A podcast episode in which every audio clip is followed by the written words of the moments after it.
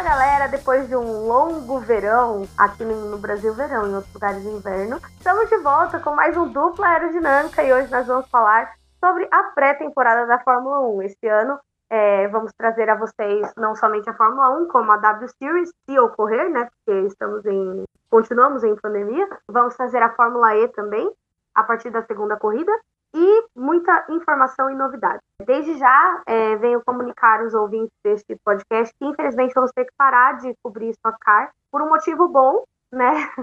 Não sei, deve ter bastante gente que já está sabendo, mas é, eu estou trabalhando numa equipe Stock Car barra Spotlight, e aí fica muito complicado para gravar o podcast no timing certo de trazer para vocês. Então, infelizmente, vou parar de gravar, fora que agora já tem vários comentários que eu não posso fazer. Então, é, eu acho que é uma, uma perda, mas vamos ver se a gente consegue trazer de volta em algum momento, né? É, e só para justificar esse áudio estranhão que tá no meu microfone, meu notebook está precisando fazer uma outra visita ao Wisdom Tech, porque aparentemente agora nenhuma entrada USB funciona e meu microfone é USB. Essa semana eu já encomendei um cabo é, P3 XR, XR, se não me engano, que é o do XLR do, do microfone que eu tenho, porém ele ainda não chegou, então eu tô gravando do celular, espero que vocês me perdoem, no próximo programa eu prometo estar com áudio bem melhor. Olha, você falou tanto número e letra junto que fico com medo de ter que fazer uma equação aqui, tá? Meu lado humano já tá preocupado. Só queria destacar isso mesmo. Ah, oh, difícil foi eu descobrir que nome que era esse plug, que nome que era... Porque o, o computador eu sei que é P2, mas o, o microfone eu não sabia qual era, não. Se o, computador, se o computador é P2, eu queria saber quem ficou com a pole, né? Mas tudo bem. Eita! Nossa, Fernando, Primeira tchau. piada ruim do ano. Ai, eu vou me retirar desse podcast por motivos de o Fernando não sabe. E aí, Fernando, tudo certo? Tudo ótimo, ainda mais começando com uma notícia boa dessas, né? O melhor motivo possível pra gente demorar de entregar episódios ou parar de cobrir alguma categoria por motivos bons e por motivos nobres, né? E já começo aqui com uma polêmica, já começo aqui com uma opinião que eu quero ver se o povo vai concordar ou não. Depois do que a gente teve que lidar ano passado de ficar três décadas e dois anos sem corrida, essa off-season agora até que foi curta. Eu não senti ela tão, tão longa de Abu Dhabi até agora, a primeira corrida do ano. Não foi tanto tempo assim, vai. É, mas é porque voltou pro tempo normal, né? A temporada sempre começou em março. E agora parece menos tempo, porque o parâmetro mudou, né? Que loucura, meus amigos. Que loucura. Bom, vamos falar sobre pré-temporada. Eu já vou começar bagunçando a pauta do Fernando, porque eu tenho uma ordem diferente do que é, ele escreveu aqui, mas enfim, eu tinha mandado essa pauta para ele, aí ele reorganizou e aí eu estou reorganizando novamente. Vamos falar das, primeiramente das pinturas, né? A gente teve um lançamento de carros. Lançamento de carro é sempre polêmico, né? Porque assim, tem equipe que pega o carro do ano anterior e faz um, passa uma tinta lá e dá tudo certo, e coloca as aletas mais aí, tá tudo de boa. Tem equipe que faz um render, né? Para quem não sabe o que é um render, um render é uma imagem renderizada de um modelo, é, como fazer, de um projeto, né? É um, como se fosse um é um programa que não é feito para design, ele é feito para projeto de peças e etc. E aí você faz uma renderização daquilo para tornar aquilo viável, é, visivelmente bonito. Se faz render também de vídeo, não sei como funciona, mas sei que existe. É, né, Fernando? Oi, desculpa? Render de vídeo. Sim, sim, sim, também, também fazem. E eu acabei de pegar o Fernando no flagra quando ele não está prestando atenção no que eu estou falando. Totalmente, eu tava vendo, tava, tava voandaço aqui, gente. Tava completamente voando, entendeu? Sabe quando você tá voando na aula e o professor chama você para fazer o trabalho no quadro? Foi o que acabou de acontecer aqui, entendeu? Tem uma equação de segundo grau no quadro e eu tava pensando aqui no, no preço do, da carne no supermercado. Tá, tá sensacional. Começamos tá caro, bem, Brasil. Tá tudo caro. Mas enfim, o que é um vídeo renderizado? Conta pra gente, se você quer publicitário aí. E, aí, e, e, agora, mesmo com a informação, eu continuo, eu continuo sendo pego de calça curta. Mas o vídeo renderizado ele é basicamente o vídeo finalizado, né? Você faz a montagem do vídeo, você monta tudo direitinho e aí você renderiza para que ele combine tudo que tem ali de camadas de vídeo diferentes, de camadas de edição, de camadas de, trans, de, de né? de transição de, uma, de um vídeo para o outro, para ele finalizar aquilo ali e combinar em uma imagem. A mesma coisa vale para foto também, e para imagens fixas, né? Porque na maioria dos casos trabalham-se com muitas camadas de imagem, com muitos elementos diferentes. E quando você finaliza, você combina tudo e transforma isso em um elemento só. Então essa é a parte da renderização, que by the way, demora pra caramba, dependendo da complexidade do, do, seu, do seu projeto. Não é só você, ah, terminei, vou apertar aqui e finalizar. Não, às vezes, dependendo da, da complexidade, um render, e dependendo da máquina também, né? Se você tá com o PC da Xuxa, o render vai demorar um pouquinho. Ai, esse PC da Xuxa quem trouxe pro vocabulário fui eu, hein? Tenho certeza, porque isso é uma gíria gamer. E não era esses gamers da Twitch de hoje em dia, gente. Era quando para você ser gamer, você tinha que ir na Lan House, fazer corujão, pagar 24 reais, pelo que eu me lembro, pra fazer o corujão e ficar a noite inteira jogando Counter-Strike. Tá aí, são duas coisas que eu não fiz. Eu não tive Orkut e não fui pra Lan House. Olha, olha aqui, que infância. Sua infância foi bem triste, porque ir pra Lan House com os amigos era uma atração. Inclusive, é, tem uma Lan House que foi muito famosa aqui, no, aqui em São Paulo, a Monkey, que era onde o Fallen, para quem por teste sabe quem é o Fallen, Google, criador da MBR, jogava. E eu cheguei a estar na Lan House com ele e outros famosos aí dos games. Porque a gente é velho, né? A gente tem quase 30 anos aí, a maioria dessa geração, da primeira geração de gamers. E meu pai achava que era perda de tempo. Hoje em dia meu pai vê esse povo na televisão e pensa, se a deixado a Erika jogar o quanto ela queria, talvez hoje minha filha tava rica, morando na mansão da MBR em Las Vegas. Mas enfim, né, gente? Voltando, e assim, detalhe, né? O Fernando foi pego de calça curta, mas ele explicou muito bem o que é um render de vídeo, né? Toda a nossa embromação falando com propriedade. São cinco anos dando aula. Você aprende a dar uma explicação com uma informação de cinco minutos, pô. Bom você também tá preparado. Bom você também tá preparado na vida para ser pai, né? Porque ser pai é isso, é você falar de coisas que você não faz ideia de como funcionam de uma forma muito segura para que para a criança ter certeza que do que tá falando é verdade, né? Exatamente. Uh, enfim, deliberações à parte, vamos falar sobre é, a questão do lançamento dos carros.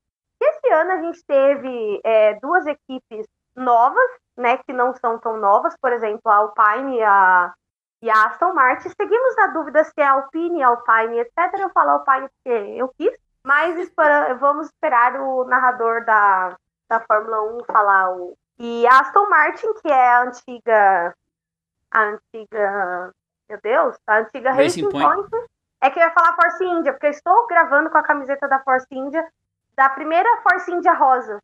Você lembra dessa camisa, né? Cheguei para Brasília com ela. Uhum. Então, e, e aí a gente teve essas duas equipes inéditas que trouxeram pinturas assim peculiares. Por exemplo, a Alpine parece uma gigante lata de Pepsi.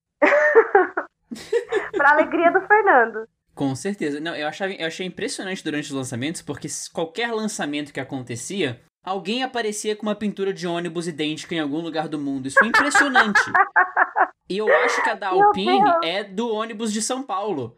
É do. É daquele que. Inclusive foi que eu peguei em Guarulhos. Aquele ônibus que faz Guarulhos. Ah, o Airport Bus Service. Mas eu achei que ele Isso. parece mais a Haas. Porque ele é branco com os detalhes vermelho e azul. Também, também. Aí, ó, qualquer equipe, se você olhar direitinho, vai ter um bus. Vai ter um ônibus pra frente. é, virou Fórmula Truck, Brasil. Copa Bus. Exato. Não, mas realmente, a pintura da, da Alpine ficou muito bonita. O comentário sobre a Alpine, Alpine, esse diálogo aconteceu também no lançamento. Como a equipe é francesa, a mesma conversa no Charles Leclerc também, que a gente teve na época. É o Alpine uhum. e o E praticamente você não pronuncia. Você meio que para no N, entendeu? Alpine e aí acabou. Então aí uhum. só uma dica de pronúncia. E Aston Martin, cara, Aston Martin veio com aquele verde que lembra Jaguar. Ficou uma sacanagem de lindo e. Nossa, gente, eu, eu chego a concluir que, a, que o público da Fórmula 1 é o quê? Daltônico, porque aquele verde não tem nada a ver com o da Jaguar. Não, mas ele lembra, ele, ele, trouxe de volta o verde, sacou? E sempre que aparece um verde, lembra da Jaguar. O verde é completamente diferente, tanto é que na pista, em alguns momentos no teste, a Aston e a Mercedes meio que se misturaram, porque a Aston na pista some com a luz, né? Ela a, a Jaguar preta, né? brilhava. Né? É, pois é, a Jaguar brilhava, a Aston some. É, eu, eu gostei e gostei mais ainda que eles conseguiram fazer uma combinação entre verde e pink que não ficou parecendo a escola da Mangueira entrando no, no autódromo, né? Ficou bem, uhum. bem bonito. Uhum. Ficou muito bem integrado. Não, eu achei que ficou lindo, assim. Aston Martin é um dos carros, assim, para mim, é, é o meu carro favorito desse ano. Alpine, como diz o, o Fernando, eu achei que ela ficou parecendo aquela lata gigante da Pepsi naquela época que a Pepsi fez aquela lata mais minimalista. Que ela uhum. era azul com a logo vermelha, azul e branca, lembra? Que era só Sim. isso. Ela não tinha detalhes. Aliás, a Alpine cabe o comentário do lançamento, né? Você lembra dessa? Que o lançamento foi todo travado, bugado, que não deu para ver ao vivo, que tava tudo travando horroroso? É que o lançamento da Alpine é pra gente lembrar que ainda estamos em pandemia. Por quê? Porque a pandemia, no começo da pandemia, era só chamada de vídeo bugada que a gente fazia. Uhum. E lavar pacote de arroz, era só isso. É pra gente lembrar que a gente ainda tá em pandemia. Foi péssimo, realmente. Eu não assisti, mas as meninas estavam comentando. Girls Like Racing bombou nos horários de lançamento, não importava se era quatro da manhã ou nove da manhã ou uma hora da tarde. E, inclusive, se você estiver, se você for uma mulher e estiver ouvindo esse podcast e quiser entrar no Girls Like Racing, entre em contato comigo, Eri Coke no Instagram e a Eri Underline Coke no Twitter, e peço o link do grupo. A gente comenta muitas coisas sobre Fórmula 1 lá, e inclusive sobre automobilismo, estamos aprendendo um pouco mais sobre DCM, entre outras outros papos interessantes que estão rolando lá. E aí as meninas estavam falando disso, que a transmissão deles foi horrível, como também a da McLaren estava com vários problemas, né? A McLaren, tipo, eles foram melhorando a conexão à medida que a transmissão foi passando. É, e a Maca veio para mostrar um carro que não mudou muita coisa, mas aqui eu entro com aquele debate que, assim, cara, o carro da McLaren é bonito ano passado, então, ok, eles pensarem em manter a pintura, porque a McLaren, inclusive, ela passou por um processo de não ter identidade, né? Na época ali do Hamilton e do Button, tinha a pintura da Vodafone, que era linda, aí veio ali 2014, quando entrou o Magnussen, que teve aquele carro prata, que era, foi o último ano da McLaren Mercedes, depois daquilo entrou numa, numa, numa sequência sem personalidade na temporada da, da Honda, que só foi voltar a ter personalidade agora com o carro laranja. Então, galera, ok a McLaren manter a mesma pintura, tenho zero problemas com isso, a pintura é linda, fizeram uma mudança aqui e ali. O próprio carro foi majoritariamente mantido né, no regulamento de 2021 por conta da, da pandemia, então, ok. É a mesma coisa? É. Não cagaram um negócio que funcionou no passado. Tá ótimo. Por mim, segue o jogo, Brasil. É, eles mantiveram a famosa zona de conforto, né? Vamos fazer aqui o mais do mesmo, que não tá ruim. E outras equipes também seguiram essa tendência. É, a Red Bull, eles fizeram um Ctrl-C, Ctrl-V da pintura, já tava ali no Corel a camada, só meteram o azul chapado lá, o logo da Red Bull já era, é nós.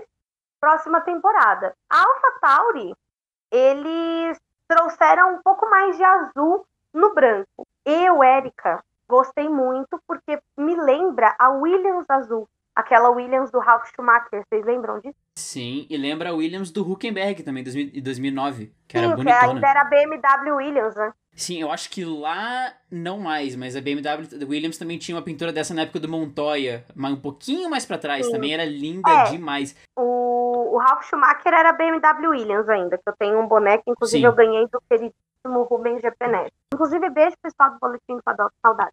Agora, eu, eu gostei bastante daquele azul. Teve gente que achou sem graça, mas eu curti. Eu achei sem graça na apresentação. Na pista ficou um espetáculo, que é o que importa, né? Na apresentação, dane-se, tem que funcionar na pista. E na Red Bull, o carro ele é rigorosamente o mesmo. A McLaren ainda mudou um bico aqui, mudou uma pintura de asa ali. A Red Bull pegou o carro, apagou a logo da Aston, colocou a logo da Honda, seguiu a vida. Agora, a gente pode falar que o Pérez voltou do paredão falso, não? Nossa, totalmente, né? Ai, amei esse, essa referência. O Pérez voltou do paredão falso. Foi bem isso. Ai, gente, eu amo esse podcast. Inclusive, essa semana, quem está no paredão é o Phil e a Carla, né? Eu acho que esse podcast sai antes de terça-feira. Eu também não sei, né? Vão jogar bate-volta. No Big Brother da Fórmula 1, o Pérez voltou do paredão falso, né? E quem tá sempre no paredão, é, infelizmente, é o Ricciardo, né? Que ele já mudou de equipe umas três vezes, coitado. É, o Ricardo, ele tá naquela. Ok, a minha escolha talvez não tenha sido a melhor, ido para Renault, eu vou consertar. Eu vou para McLaren, eu vou investir nessa troca. E cara, eu, eu super eu super entendo o Ricardo porque ele tá naquele princípio do, mano, se eu não arriscar, não vai dar em nada. E ele tá arriscando, é, cara. Ele arriscou... Pois é, ele arriscou indo pra Renault, viu que não deu certo, e mesmo assim, se a gente for analisar, deu certo, porque ele trouxe os primeiros pódios da Renault desde o retorno, e agora vai apostar num projeto, novamente, muito seguro da McLaren como equipe estruturada e com a parceria muito forte com o Zac Brown e com o Lando Norris. Com a equipe que talvez, eu acho que a McLaren, em número, em quantidade, é uma das equipes que mais tem patrocinadores na Fórmula 1. Inclusive a Coca-Cola. Exato. E nesse cenário, não é sinal de desespero, é sinal de, so de solidez de projeto. As, as, marcas querem investir na McLaren, porque ali elas enxergam solidez. Então, é, é. impressionante é. ver como a McLaren tem mais de 30 parceiros. Isso é bizarro. Não, inclusive, meu sonho era. É, né? Uma camiseta do Ricardo, que agora tem a logo da Coca-Cola, não sei se vocês viram, a branca. Aliás, né, eu, eu tô prestes a fazer uma loucura é que, graças a Deus, Deus sabe o que faz e meus cartões estão todos ocupados com algumas coisas que eu tive que comprar no fim do ano e agora no começo do ano, porque senão eu ia pedir a camiseta da McLaren. Porque assim, não dá para comprar tudo de uma vez, igual eu já fiz em outros momentos. Mas aí eu peço uma da McLaren aqui, uma da Aston Martin daqui dois meses, e aí eu vou juntando um capital de camisetas de Fórmula 1 novamente. Ai, Gente, só, só rindo mesmo, né? Enfim, voltando ao, ao assunto das pinturas, quem também foi, assim, mais do mesmo foi a Alfa Romeo. A Alfa Romeo deu uma de maluca e virou. Ela fez o, o mundo invertido do da pintura do ano passado, né? Era branca em cima e vermelha embaixo, agora é vermelho em cima e branco embaixo. Eu achei que ficou bem bonito, porque eles usam um vermelho metálico bem bem clássico, assim, bem Alfa Romeo, né? E eu achei que ficou muito bonito, mas é mais do mesmo. Olha, agora eu quero convidar nossa audiência para sentar, que vai ter uma aula, uma, uma aulinha inesperada de economia polonesa que vai acontecer agora aqui. O que acontece é que a Orlen, patrocinadora principal da Alfa Romeo, que é uma petrolífera polonesa, ela quer entrar no mercado da Europa. Então ela começou a patrocinar muito forte a Alfa Romeo. Então, a nossa cabeça de o Kubica leva a Orlen é o oposto. A Orlen leva o Kubica para lá e por isso o Kubica é tão visado. E além disso, a pintura e existem conversas, nada confirmado, mas faz muito sentido. A pintura da Alfa Romeo foi invertida porque na bandeira da Polônia o vermelho é em cima e o azul é embaixo. Então agora, aliás, calma, acho que eu falei, eu falei água, peraí. Me dá um, me dá um minuto aqui só para confirmar essa informação. E não, é o contrário, ainda bem que confirmei. o vermelho é embaixo e o branco é em cima. Então, até ano passado, o vermelho era em cima no carro da Alfa e o branco é embaixo. Agora, inverteu-se e o vermelho foi para baixo. A Orlen, inclusive, tentou entrar na Aston Martin, mas não conseguiu. Ficou só com a, com a Alfa Romeo mas por isso que a Alfa Romeo é Alfa Romeo Orlen. Né? Parece que é o terceiro piloto que leva o patrocínio principal, mas não, é o patrocínio principal que traz um terceiro piloto. E o lançamento do carro foi, inclusive, na Polônia também. Inclusive num horário bem pouco ortodoxo. É, tipo 4 da manhã, foi bizarro. Ser brasileiro essas horas é o caos, né? Enfim. E, e aí a gente tem também, falando em bandeiras, né? A Haas que, não, a Haas, sério, é, é o puro creme da vergonha, né? É o puro creme da vergonha. Primeiro, eles passaram um pano. Cara, aquilo não é nem passar pano. Aquilo ali é passar a enceradeira inteira, aquelas enceradeiras de shopping gigantesca, pro Nikita Mazepin, depois aquele assédio ridículo que ele fez, que ele tentou justificar e só cagou mais ainda, era melhor ele ter ficado quieto. E aí, cara, não satisfeitos em ter Mick Schumacher e Nikita Mazepin no line-up de pilotos, a gente ainda foi obrigado a ver aquela pintura horrorosa. Primeiro que o macacão dos dois é diferente. Sim. Segundo, que, cara, aquela pintura ficou muito feia. É uma bandeira gigante da Rússia. Só que no, na bandeira fica apresentável, no carro ficou estranho, ficou bizarro. E aí cabe mais uma aulinha aqui de contexto, porque às vezes a gente olha a pintura e fala, pô, ok, é uma bandeira da Rússia gigante, mas ah, ok, o carro tem gente que conseguiu avaliar sem levar o contexto em consideração e teve gente que até conseguiu achar o carro bonito, não sei como. Mas aí a gente traz o contexto de volta e o que aconteceu? Anos atrás, acho que dois anos atrás por aí, rolou um escândalo de doping gigantesco na Rússia envolvendo os atletas olímpicos da, da Rússia, em que o governo estava envolvido para cobertar. Tipo, foi uma parada gigantesca na Rússia envolvendo antidoping, né? E, e, e, os atletas russos foram proibidos de competir com a bandeira russa nas próximas nas Olimpíadas do ano passado, em teoria, que vão ser esse ano. A Rússia também foi proibida de de participar da próxima Copa do Mundo, ou se participar não vai poder ter hino, nem, nem bandeira, enfim. Rolou um, um BO gigante e o Mazepin entrou nessa onda. O Mazepin, nessa temporada e na próxima, vai correr com a bandeira neutra. Ele não vai correr com a bandeira da Rússia. Ele não vai ter ah. identificação russa. O que acontece? A Haas olhou e falou assim: ah, é? Ele não pode correr com a bandeira da Rússia? Top. Vou botar a bandeira na Rússia no carro inteiro. E aí, o Mazepin, que leva boa parte do dinheiro, colocou a bandeira da Rússia no carro completo dele para conseguir escapar desse problema, porque na teoria, por exemplo, numa hecatombe que o Mazepin ganha uma corrida no próximo ano ou nesse ano no próximo, o hino da Rússia não toca. Toca só o hino da, dos Estados Unidos que é da raça. Então rola esse, todo esse problema cara. geopolítico. Bizarro. A dupla aerodinâmica também é cultura. Eu não sabia desse rolê do doping. Isso é porque eu não acompanho muito a Olimpíada, né? Eu acompanho outros esportes e não, não sou esporte olímpico. E aí a gente vai, depois da bandeira gigante, a gente vai para duas pinturas duvidosas e uma que a gente já tem certeza que é feia, que é a da Ferrari. Gente, o Mr. Win Now já não é um negócio bonito, nunca foi. Mas beleza, tava lá preto, ninguém ficava reparando muito. Pô, meu, esse ano colocaram verde no negócio. Que ideia bizarra foi essa? E assim, o degradê, né? Fizeram um degradê tipo, do vermelho pro preto. Eu achei que ficou muito bonito. Eu gostei realmente daquele degradê. Mas aquele negócio verde ali, não dá para você não reparar. Ele tá tipo um verde, parece um verde chroma key, sabe? Ficou esquisitão, eu não gostei não. Conseguiram deixar a Ferrari feia. Isso é impossível. Sim, e conseguiram. Foi o que mandaram nos grupos que foi tipo misturar a Coca Café com a Coca Stevia. Conseguiram misturar as duas, ficou horroroso aquele Mission Win Now em cima. Eu, particularmente, não gostei muito daquele. daquele. daquela parte de trás com. Eu esqueci o nome da cor, gente. Degradê, uh, marrom. É, não, mas é um vinho, é mais ou menos um vinho ali atrás, né? Eu acho que é um, é um Burgundy. Que é aquele. Isso, que, é. Que é um vermelho meio vinho, meio clássico. Que foi que eles correram o GP1000. Isso, o Burgundy que eles correram o GP1000. O negócio é, acabou que não foi um degradê, né? Ele pula da cor vermelha pro, pro direto para outra. Então o carro ficou com a parte de trás com aquela cor. Eu só vejo, na minha cabeça vem a imagem mental do carro da Ferrari sendo armazenado no, no na garagem com a bunda para fora. Aí pegou mais sol na bunda e ficou mais escuro. É o que eu vejo. que horror, Mas, okay. Fernando, pelo amor de Deus. Mas eu tô com você, a Ferrari, esse ano. Cara, você tinha aquele negócio, você tinha um trabalho, brother. Você tinha um trabalho, faz um carro vermelho. Só isso. E conseguiram cagar. Nunca duvide da capacidade das pessoas de fazer merda. Essa é a reflexão de hoje. Importante, importante. O lançamento da Ferrari, a galera conseguiu pegar o spoiler da pintura simplesmente trocando o relógio do computador. Então, por exemplo, exemplo que eu não lembro o, não lembro o horário certo, mas se o lançamento era às 10 da manhã aqui e eram 6 da manhã, a pessoa ajeitava o relógio para ser 10 da manhã e aí conseguia ver o vídeo no site da Ferrari. Olha, Ferrari, parabéns para você, viu? Parabéns. O pessoal da TI fica chateado com um trem desse. Alô, Vieites, aquele abraço.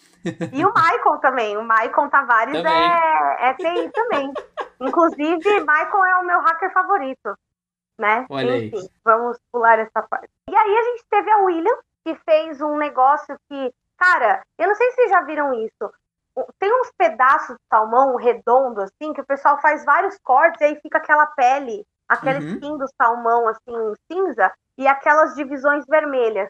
Cara, é só isso que eu vi naquela traseira, eu não consigo desver essa merda. Porque ela tem várias fatias de um azul mais claro, ficou estranhão. Ficou bonito, eu achei o carro, eu gostei daquele carro. Mas, assim, me lembra um salmão fatiado. Eu gostei do carro Assim, logo que eu vi também, teve muita resistência quando o carro foi vazado, mas eu gostei da pintura. A única coisa que eu não gostei na Williams esse ano foi que. E aí vem o lado publicitário apitando forte. Foi que perdeu-se a identidade. O macacão não tem nada a ver com o carro. A, o, o, uniforme da equipe não tem nada a ver com o carro. Nada é relacionado ao carro. Então a Williams meio que ok, vamos fazer a pintura aqui, o nosso uniforme é essa cor aqui, e é isso, sabe? Todo mundo tem aquela coisa uniforme, tipo a Haas, por mais que o carro seja horroroso, o uniforme da equipe ficou até legalzinho e é relacionado ao carro, a Ferrari também sempre relaciona um com o outro. Todo mundo pensa no pacote de identidade visual. Agora a Williams não, é uma camisa azul escuro, é um macacão branco com azul escuro e o carro é azul claro com amarelo e nada mais tem amarelo no resto da equipe. Então isso me incomoda um pouco, tipo, parece que ficou meio jogado, sabe? Não, não, não conversou um com o outro. É que, assim, a, a Williams, ela tinha amarelo quando ela era Williams Renault, você lembra disso? Sim, Não sim, porque sim. a gente era muito pequeno, mas você não era nem assim. Mas ela já teve amarelo, só que não tem muito a ver realmente com a identidade é, azul, preto e branca que eles tinham usado é, nos anos anteriores. Mas beleza, a gente supera porque o carro ficou bonito, o macacão ficou estranhão, mas ficou bonito também. E a gente vai superar essa, essa como dizer, essa não combinação do uniforme com o carro. Eu acho mais difícil superar aquele verde do Mission Win Now do que isso aí. Sim. E agora a gente fecha com a Mercedes, e cara, aquele carro era lindo. Era outro carro que também eu achava que não tinha como estragar, mas a pessoa que faz o design se sentiu desafiada e falou assim: vou estragar sim, quer ver? E estragou o carro, cara. Eles colocaram aqueles AMG, AMG, AMG atrás, que ficou péssimo. E assim, é, a cor, eu gostei. Eu gostei da, da, da, pintura, mas aquele AMG atrás não ficou bom, não. Porque a AMG é branco. E aí fica aquela, aquela bagunça estranha e bizarra, tra... enfim, ficou estranho. Eu achei que eles tentaram fazer uma estampa como se fosse Louis Vuitton, sabe? Que é a repetição do logo em loop. Só que, sim, não, não ornou, não. Não, não ornou. O AMG ficou feião atrás. Tem um ângulo, assim, quando você vê meio de longe, meio de lado, meio bêbado, que fica bonito. Agora, não dá para ver o número. Em nenhum, em nenhum momento, nem o da frente, nem o de trás, não dá para ver o número do Hamilton e do Bottas, então você não sabe quem é quem. E a pintura desse ano veio para nos deixar ainda mais apaixonados pela pintura do ano passado. Porque começou o Drive to Survive, passou a Mercedes, eu falei, pô, cara, era isso, brother. A Mercedes ano passado era imponente. Chegava a Mercedes e falava, pô, ia lá, chegou a Mercedes. Agora não, brother, agora virou um carnaval aquele negócio. É, não, e assim, o preto e branco são cores clássicas, eles conseguiram deixar brega um negócio que é clássico, não entendi direito. Mas enfim, sabemos que não ficou bom. E aí, depois das, das pinturas, a gente começa a falar um pouco de temporada e pré-temporada, né? A temporada de 2021 está prevista para ter 23 corridas. Teremos o retorno de Imola e Portimão, as melhores corridas do ano passado, inclusive. China e Vietnã não vão participar da, da festinha, não foram convidadas devido à pandemia do Covid-19. E tem uma pista nova na Arábia Saudita que saiu traçado na quinta-feira. Fernando, o que, que você achou daquele traçado? Open bar de loucura. Falei. Open... Cara, é um traçado com 26 curvas, só coisa de alta, só curva de alta, zero ponto de ultrapassagem, zero área de escape. É o circuito que você olha e fala, mano, como aprovaram isso? Sinceramente, vai, eu, assim, vai, vai. É, é Baku. É Baku com a estrelinha do Mario. Enfiada Nossa. em lugares. É impressionante. Verdade, eu não lembrava disso. É, mas assim, eu achei o traçado, assim, é que, meu, engenheiro curto é desgraça. A gente gosta do traçado de alta para forçar a galera a fazer uma, uma estratégia ousada, né? Mas é complicado o negócio ali, para não, não dizer muito, porque, meu, ela é a questão da área de escape me incomoda, mas não muito, porque a gente tem Mônaco, a gente tem Baku, né? Então, sabe, a área de escape, o pessoal sabe se cuidar. O problema é a falta de ponto de ultrapassagem num circuito de alta.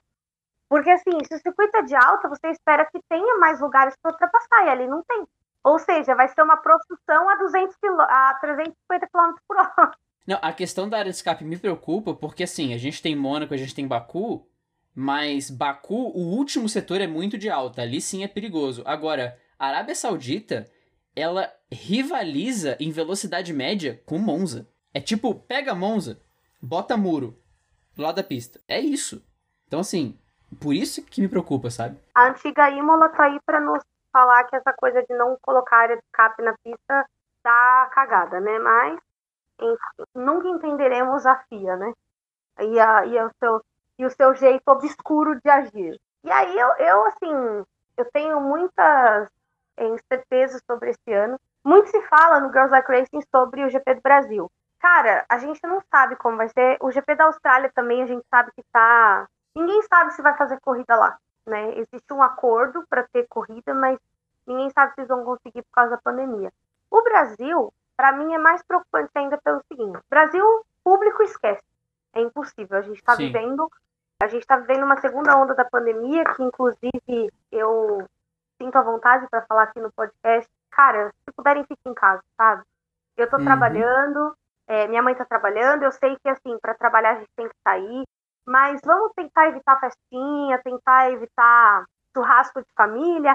Ah, mas é só 10 pessoas. Cara, eu, eu soube de uma história esse fim de semana, eu estive num desses churrascos aí, e aí eu soube de uma história esse fim de semana de um best fan, que ele foi num almoço de família e que várias pessoas pegaram Covid. Naquele almoço de família, porque tinha uma pessoa contaminada. E, meu, a, a, o vírus está agindo de uma certa forma agora, parece que o vírus ele se fortaleceu, então as pessoas estão tendo mais dias de internação, o vírus está mais agressivo e está matando muito mais. Essa é a verdade. Então, assim, se vocês puderem, façam como a Fórmula 1 e fiquem em casa ou se protejam, sabe? Usem máscara, usem álcool gel, porque a situação tá realmente que a gente corre um, um sério risco aí de saúde. E aí a gente tem um caso Brasil, né? Que outro dia as meninas estavam falando sobre a menina querendo comprar passagem. E eu falei, gente, não, não compra, porque vai ser dois trabalhos, comprar e ter que vender a passagem depois, ter que trocar. Ano passado, algumas meninas que compraram no ano anterior passaram por isso, vieram para São Paulo para não perder a passagem. Então, cara, a gente tá, a gente é o país com menor taxa de vacinação do mundo e com a maior população e com o maior, é, o maior número de óbitos em relação aos casos descobertos, não em relação ao número da população, em relação ao, ao número de contaminados. Então, eu acho que eu, sinceramente, no lugar da organização da Fórmula 1, eu não ia forçar nada, entendeu? Se rolar Brasil rolou, mas se não rolar também, eu bem vou ficar de boa, porque aqui a gente tem problemas com as autoridades sanitárias, a gente está tendo problema até com, a, com, as corridas nacionais, porque por mais que seja todo mundo testado antes de estar no autódromo, é, dias antes e tudo mais, é, existe um, um problema que pouca gente pensa. A gente reza para que não aconteça, mas vamos supor que um piloto sofre um acidente grave. Não tem leito. Esse cara vai morrer, entendeu? Então, pensando nisso que não está tendo corrida nacional, porque não tem leito de UTI para o caso de um acidente grave, fora o contágio, né? Que a gente sabe que pode acontecer. Ano passado a gente teve alguns casos que em corrida as pessoas se contaminaram. E acontece porque né, não, não tem como você evitar um vírus desse. Então, eu não sei não se vai ter GP do Brasil esse ano. É, a gente tem quatro incertezas principais, no meu ver, pelo menos, nesse calendário, que são quatro que sambaram ano passado por motivos, pelos mesmos motivos, né? As quatro, na minha opinião, são a Austrália, como já foi citado, que foi transferida para o segundo semestre e, caso aconteça, vale aquela nota que a gente sempre fala aqui, a gente falou nos últimos dois anos, a Fórmula 1 foge do frio e foge da chuva. A Austrália geralmente é em março, fazendo em novembro, a corrida vai ser diferente. E estão mudando a pista também. Então, se acontecer o GP da Austrália, vai ser bem, bem diferente esse ano. Japão, por ser, por ser uma ilha, então isso muda a relação do governo local com a pandemia e com eventos externos, isso vale para a Austrália também. E o Japão tem o agravante das Olimpíadas que trouxeram diferentes imposições de lei com relação a eventos internacionais no país. Ano passado o GP do Japão não aconteceu, porque teve uma proibição de um ano, pelo menos, sem eventos internacionais esportivos no país, para limitar o avanço da pandemia por conta da Olimpíada que vai acontecer, na teoria, esse ano. E já está confirmado que a Olimpíada não vai ter público externo, vai ser só público interno para acompanhar, né? Público, digo, quem, quem pode comprar ingresso. Ninguém de fora do Japão vai poder comprar ingresso. Do lado de cada mundo, eu apontaria o México e o Brasil, como as incertezas, sendo o Brasil a maior incerteza por conta de todo o caos que está acontecendo. A gente é o epicentro principal. Os Estados Unidos, até agora há pouco, era também uma incerteza, mas conseguiu se organizar e está vacinando milhões e milhões e milhões de pessoas por dia. Então, até chegar ao GP dos Estados Unidos, eu acho que a situação lá vai estar tá muito tranquila. Inclusive, a temporada do beisebol volta no mês que vem e a previsão para o Opening Day do Texas Rangers, que é o time, evidente, de, do Texas, é ter casa cheia no Opening Day. Então, os Estados Unidos já está tentando fazer esses exercícios de trazer o público de volta, trazer as pessoas de volta para esses tipos de evento. É evidente que de maneira tímida, mas a vacinação se provou efetiva por lá. Então, eu apontaria esses quatro como as incertezas principais, o Brasil sendo a maior delas e a minha, a minha, não diria crença, mas a minha expectativa de TGP esse ano já vai sendo apontada para 2022, porque eu não vejo esse cenário ficando minimamente tranquilo para essa corrida acontecer em novembro a Fórmula 1 não vai se arriscar para trazer tanta gente para cá e poder botar essa galera em risco voltando para a Europa depois. Com relação às corridas que subiram no telhado por conta da pandemia já de cara, a gente tem a China, por motivos óbvios, e também o Vietnã, que nem chegou e já foi embora. Né? O Vietnã estava para o ano que vem, corrida foi cancelada, esse ano nem conseguiu aparecer no calendário, Portimão substituiu. Então, para as primeiras corridas do ano, eu falo isso preenchendo o silêncio enquanto eu vou abrindo o aplicativo da Fórmula 1, porque a gente estava acostumado com aquele começo de temporada tradicional, de ter Austrália, Bahrein, China é, para começar, mas esse ano a gente vai ter Bahrein dia 28, Imola dia 18, Portugal dia 2, Espanha dia 9. Vai ser um começo de temporada bem atípico em relação ao que a gente normalmente tinha e as corridas de madrugada, porque, novamente, ano passado a gente ficou bem mal acostumado porque não teve corrida de madrugada. As corridas de madrugada esse ano serão em, em outubro e em novembro, tem apenas duas: GP do Japão e GP da Austrália. O GP da Arábia Saudita vai ser uma corrida noturna, então vai ser meio-dia pra gente, sem problemas de horário. Só vai ter duas corridas de madrugada mesmo esse ano. Ai, que delícia. Ai, gente. Não, sério, às vezes eu me questiono se eu sou uma engenheira ou uma coruja, cara. Outro dia era meia-noite e meia, eu tava sentada na cama, é, respondendo mensagem. Eu falei, cara, eu preciso dormir, mas eu não podia dormir, porque eu tinha muita coisa para fazer. É, é desesperador. E voltando à nossa pauta, a gente entra agora no momento que vocês mais esperaram desse podcast, que a gente vai comentar os testes da pré-temporada. Bom, esse ano os testes da pré-temporada foram mais curtos, a gente teve três dias de teste e foi feito no Bahrein e não na, na Espanha como era feito antes, né, que era feito no circuito da Catalunha e esse ano foi feito no Bahrein. Eles usaram o Bahrein primeiro por causa da pandemia e segundo pelas características do circuito. Por ser uma semana menor de teste, eles tinham certeza que ia estar calor, né? Não que assim, o calor tenha facilitado muito, porque teve tempestade de areia, enfim, aconteceu um monte de coisa que não estava prevista, mas pelo menos não teve neve, igual teve nos testes da Fórmula 1 de 2019, por exemplo. Então, eles decidiram fazer no Bahrein.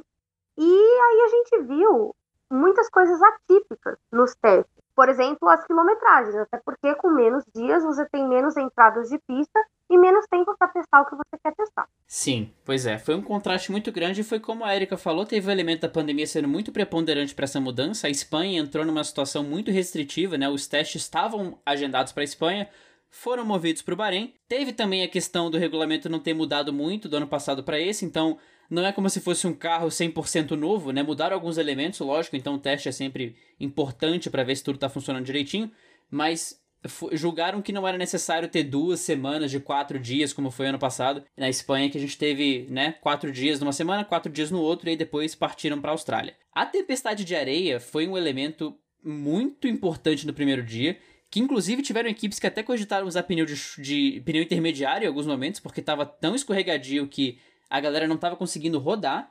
E assim, isso a gente vai acabar permeando um pouco a pauta de cima a baixo aqui, mas a Aston Martin, por exemplo, foi uma das mais prejudicadas, porque no primeiro dia foi o dia que ela mais conseguiu andar e foi o dia que foi atrapalhado pela tempestade de areia, e nos dias seguintes foram os dias que a Aston teve problema.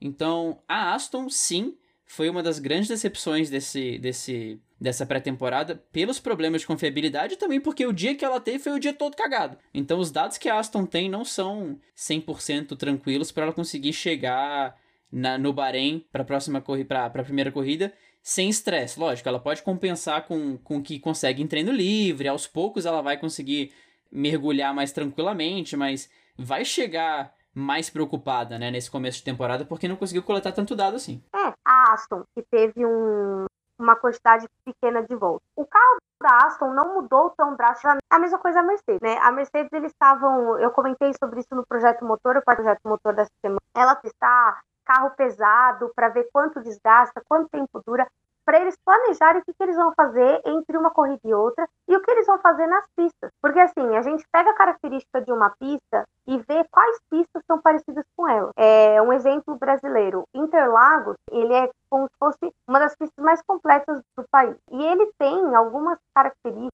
assim, como pode dizer, tem curvas, curvas de alta, curvas de baixa, elevações, parecidas com outros autódromos. Então, se você já andou em Interlagos, você consegue fazer uma simulação de como vai ser o seu, o seu resultado em outras pistas. Na Fórmula 1, com certeza acontece a mesma coisa. Então, é, eu acredito que eles tenham treinado coisas assim, todo mundo estava testando coisas diferentes. A diferença da Mercedes para as outras equipes é que as outras equipes tinham que buscar ser rápido e testar confiabilidade. Por exemplo, a Ferrari, é, a, Alpine, a Haas, a Williams, elas tinham que provar sua confiabilidade. Mesma coisa a Red Bull. A Red Bull andou pra caramba, foi super rápida e foi confiável. Então, assim, todo mundo está seguindo aí a sua linha de, de teste para entender o que, que eles vão fazer na temporada daqui em diante. É, um exemplo para ilustrar o que você falou foi no segundo dia que o Norris, por exemplo, fez, fez quatro saídas em sequência que ele fazia uma saída e ficava praticamente assim, como é que eu posso descrever isso de maneira prática?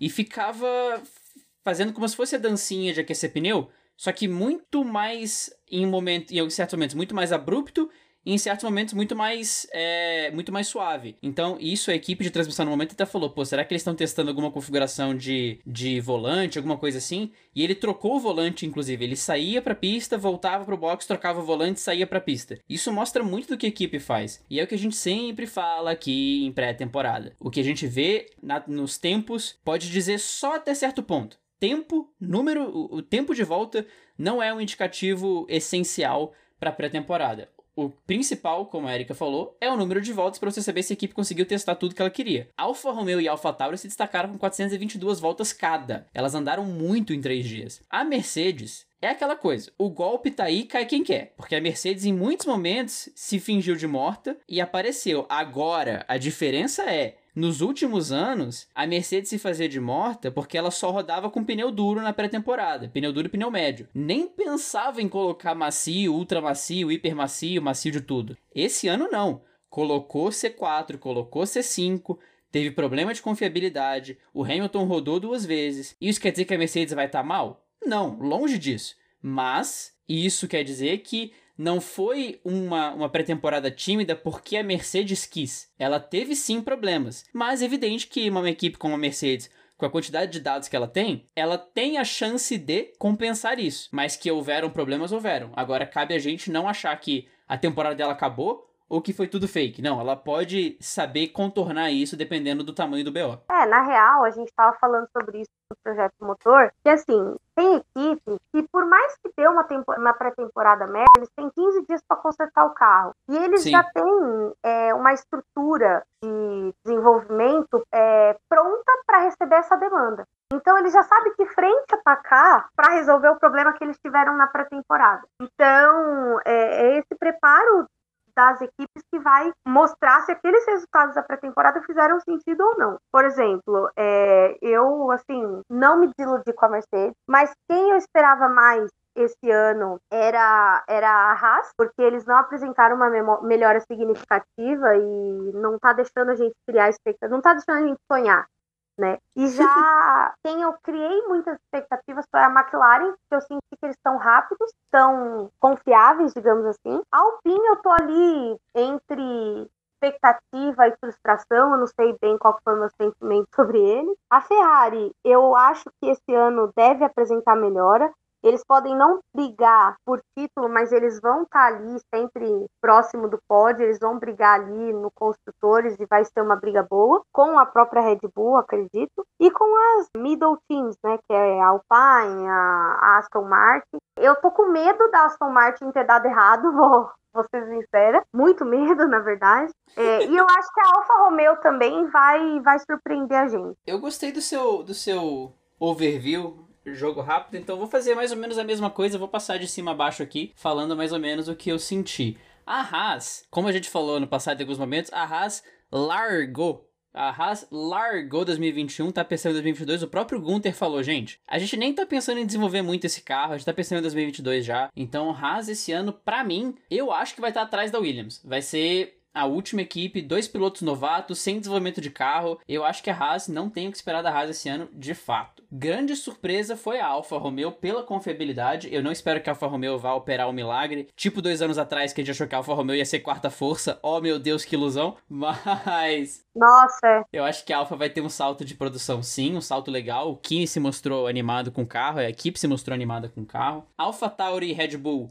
muito confiáveis e muito rápidas, né? A Red Bull falou que não focou muito em teste de em simulação de corrida, mas testou o que tinha que testar, botou a prova que tinha que colocar a prova e a AlphaTauri também. A AlphaTauri que entra nesse ciclo de desenvolvimento cada vez maior, deixando de ser irmã mais nova para ser uma equipe que a Red Bull dá atenção, né? Red Bull entenda a corporação, né? Então uhum. a AlphaTauri vem recebendo essa atenção maior. Alpine, ok, né? Nada, não reinventou a roda, mas não fez besteira. O Alonso já deu a alonçada, falando que se decepcionou um pouco com o carro, mas isso é de se esperar. É. É. Alonso sendo Alonso, né? Não tem muito o que esperar do cidadão. Alonso alonçando, né? Alonso alonçando. Aston Martin, grandíssima decepção. E eu acho que o Vettel perdeu mais alguns cabelos até o Bahrein, pelo menos, porque a Aston não andou né? Não apareceu. Mercedes, tô de olho, né? Como eu falei, o golpe tá aí, cai quem quer. Só vou ficar mais preocupado depois do primeiro treino livre, do segundo treino livre do Bahrein, pra gente ter uma noção melhor. Williams, animadora. A Williams conseguiu andar bem, o Russell andou muito bem, o Latifi andou muito bem.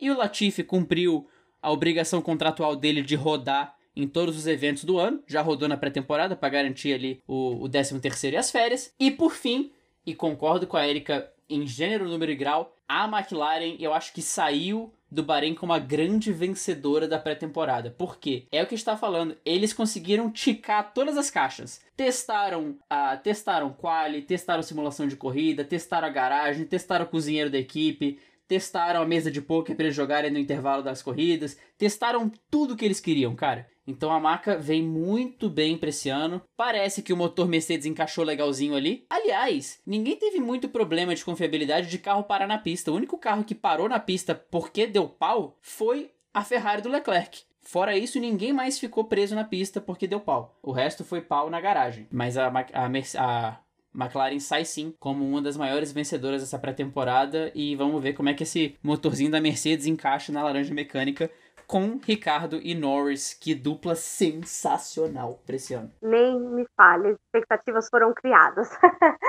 é. E aí a gente, né, começa o encerramento desse programa, né, Fernanda? A gente tem que assistir Drive to Survive para gravar o episódio sobre Drive to Survive dessa temporada. Que inclusive nem eu, quem sabe faz ao vivo, né, gente? Nem sei se o Fernando tava afim, mas eu prometi pro povo e promessa é dívida, eu vou ter que fazer. Tamo aí para isso. Tamo aqui para gravar sobre tudo. Já assisti dois episódios. E a Erika sabe que eu ter assistido dois episódios no dia de lançamento de uma série é relevante. Que eu sou lento de tudo para ver série. Fernando, a única coisa que ele maratonou, acho, na vida foi a típica comigo, né? Foi só a típica mesmo. O resto. Ah, Brooklyn Nine-Nine também, não foi? É, mas eu tô devendo algumas temporadas também. Mas Brooklyn Nine-Nine é porque assim, eu consigo maratonar a série, porque a, tip, a Typical e Brooklyn Nine-Nine eles têm características similares. São episódios de tipo uns 20 minutinhos. Então, é, sem verdade, menos é por... 4 ou 5 de uma vez. Umbrella Academy, é, Stranger Things, essa galera de episódio de 50 minutos, uma hora, eu demoro um pouco mais para ver que eu vou num ritmo diferente. Mas esses de 20 minutos conseguem me pegar mais fácil. Enfim, então é isso. A gente fica por aqui nesse podcast de hoje. Espero que vocês tenham gostado das nossas expectativas e, e análises e tudo mais. E aguardamos vocês no próximo podcast sobre Drive to Survive e no primeiro podcast, que inclusive semana que vem, então a gente vai ter gravar dois programas, não sei nem como, porque vai ter o do Drive to Survive e vai ter a primeira corrida do ano. Uhul! Yay! Com Fórmula 2. Há de se destacar. Tem Fórmula 2 semana que vem já, gente. Jesus amado. Enfim, pessoal, a gente fica por aqui. Espero que vocês tenham gostado do podcast. Se vocês tiverem é, alguma sugestão ou dúvida ou quiserem conversar sobre esse podcast, marca a gente nas redes sociais, que vai ser um prazer a gente está recebendo as mensagens de vocês, arroba Aerodinâmica no Twitter e no Instagram, Dupla Aerodinâmica no Facebook. Para me encontrar nas minhas redes pessoais, arroba no Twitter e arroba no Instagram. E para seguir o Girls Like Racing, arroba Girls Like Racing BR no Instagram. É, eu fico por aqui, até semana que vem.